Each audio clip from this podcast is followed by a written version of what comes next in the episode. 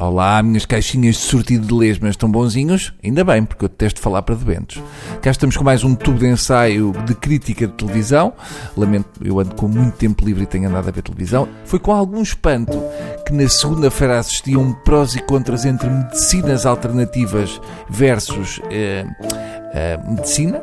Eh, não, mentira, não tive espanto nenhum. Eu já espero tudo daquele programa, nada me espanta. Eu espero um próximo prós e contras sobre a Terra é plana.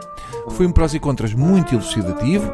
A malta da medicina alternativa festejava as respostas como se fosse um golo, era tipo claques da bola, e a certa altura a Fátima pediu para pararem com as palmas. Eu acho que fez mal, porque as palmas fazem bem à saúde. Está provado que bater uma mão contra a outra provoca uma ressonância a nível de coisa. Mais estranho foi não haver ninguém da Igreja Maná. O que fazia sentido é este prós e contras ser patrocinado pelo cogumelo do tempo.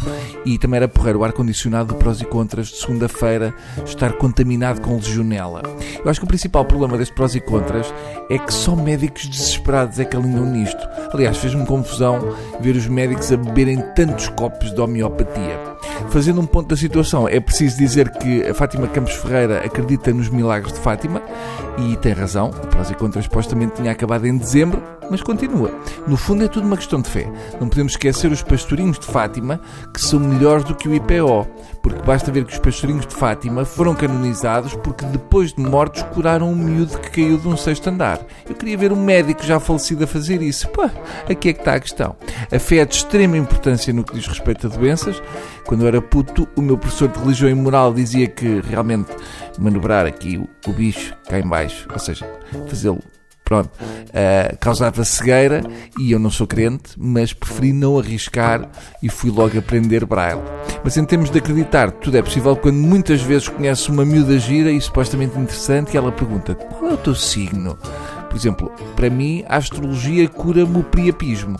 Pelo que vi dos convidados, olhando para o Sr. Choi, uma coisa é certa, a acupuntura não cura a oleosidade capilar e faz-me alguma confusão, porque o Choi usa óculos.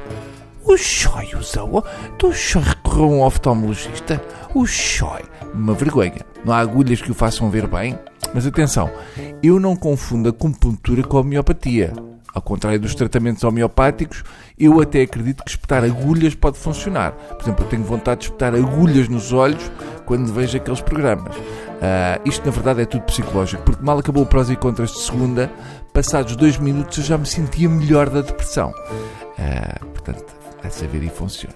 Por hoje é tudo. Uh, não há aqui mais nada para fazer. Passem cá amanhã à mesma hora, está bem? Com roupa lavada. Pronto, está feito. Gostou mais a vocês do que a mim e quando assim é, bom sinal.